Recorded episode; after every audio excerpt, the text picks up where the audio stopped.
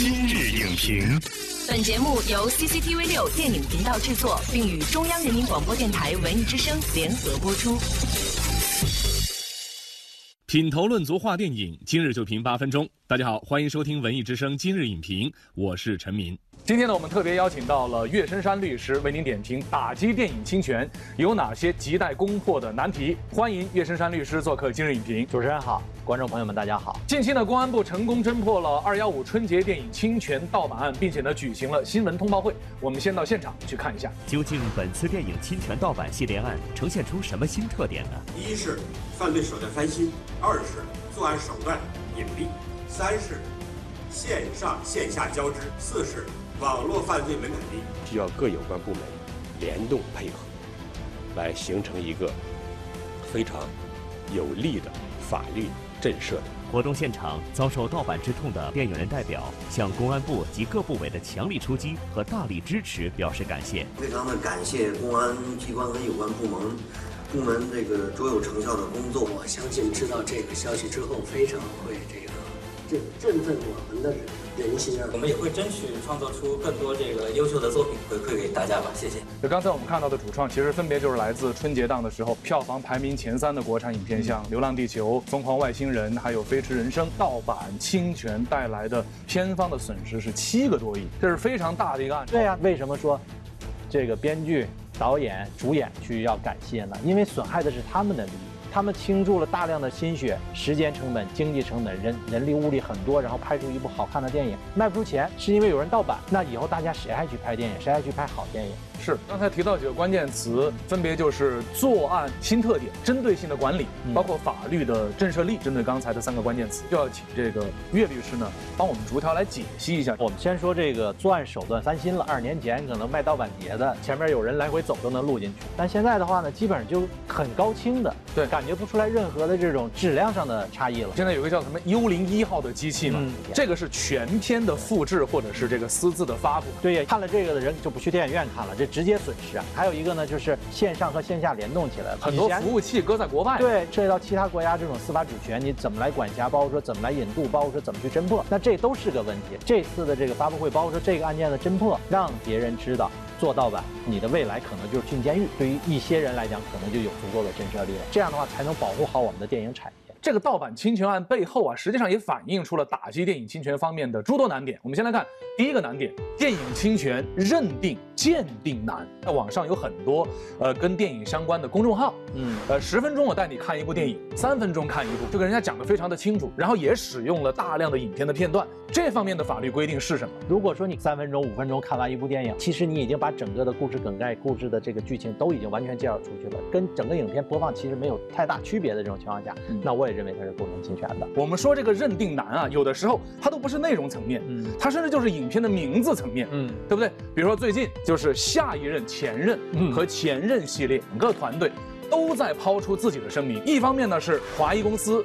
说这个下一任前任给公众造成了误导，让人家觉得这是前任的第四部。而另外一方面就是说这个这跟我们没有关系或者怎么样，你又怎么看待这样的一种情况呢？如果说一个电影的一个名称注册商标，那肯定是侵权了嘛，商标专用权。但如果说只是名称的话，那这个时候还要具体看你的这个是是不是共同一个领域的，是不是同样题材的，是不是有这种搭便车或者说不正当竞争的行为。一般来讲，我们认为说。搭便车也好，蹭热度也好，那那个可能更多的涉及的是一个不正当竞争行为。那不正当竞争行为一般来讲还不构成刑事犯罪，可能只是一个行政处罚而已。这个前任和下一任前任之间，他是不是能够引起人误解？除了说这个片名本身之外，还要看他这里边是不是还有一些让人去误解、产生他们之间有关联的这种宣传方式。那这样的话就有可能会构成不正当竞争。在攻破了电影鉴定难的问题之后呢，我们再来看看打击电影侵权的第二个难点：电影侵权打击处理难。实际上呢，细看春节档的。侵权大案当中的每一个涉案者，我们会发现，小到一个营销号，或者是一个电影观众，大到整个电影产业和电影市场，它是一条互相推动的链条，没有人能够从中脱离干系。这应该怎么办？我们先说自身吧。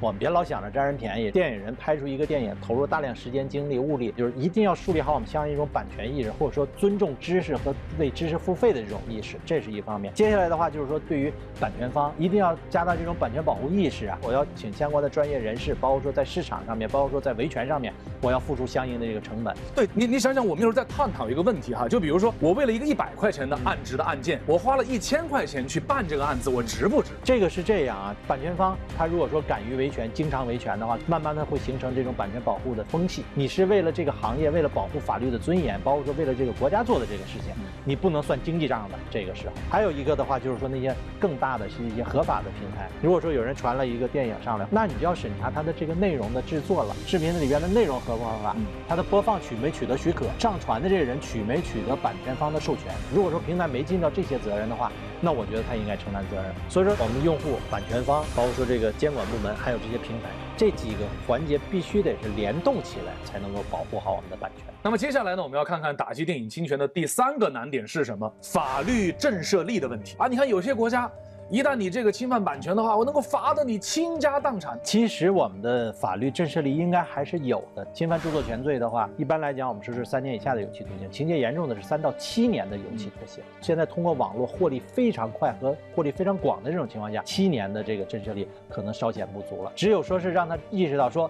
我干了这个事儿，我可能是失去十几年的自由的情况下的时候，他有才有可能会说啊，我是不是得掂量掂量了？这个违法成本太高了。除了这种人身自由刑之外，我们还有财产刑。前段时间是有六个人做了一个网站，在网站上面放了上万部的电影，让大家通过注册会员的形式来免费观看。主犯是被判了六年的有期徒刑，而且还罚了他一百万元的罚金。现在这种经济社会，一百万对于一些人来讲，可能震慑力也不是那么大。是因为现在电影的市场的发展非常的快，嗯。它的体量已经超过了六百亿，发生如此巨大变化的时候，我觉得是不是在量刑的时候，在罚金方面，在对于这个版权侵害的时候的处罚力度层面，也需要做相应的调整。所以说，我是觉得说，不管是在刑事的这种人身自由刑方面，包括说罚金方面，包括说在司法执法层面的时候，我们要加大这种震慑力，推动其整个的这个环节上面，能够对这个电影保护做出更大的这些作用。突然想起一部电影，就是《大腕》里的。讲到了一个词语，叫做“超强纠错”，就是超强盗版。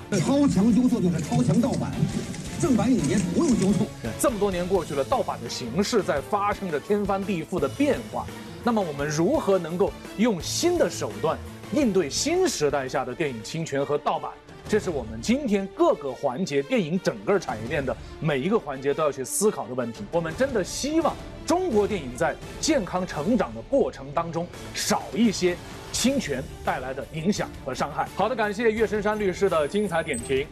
今天节目就是这样，下期节目再见，再见。本栏目视频内容，请关注 CCTV 六电影频道，周一到周五每晚十点档《今日影评》。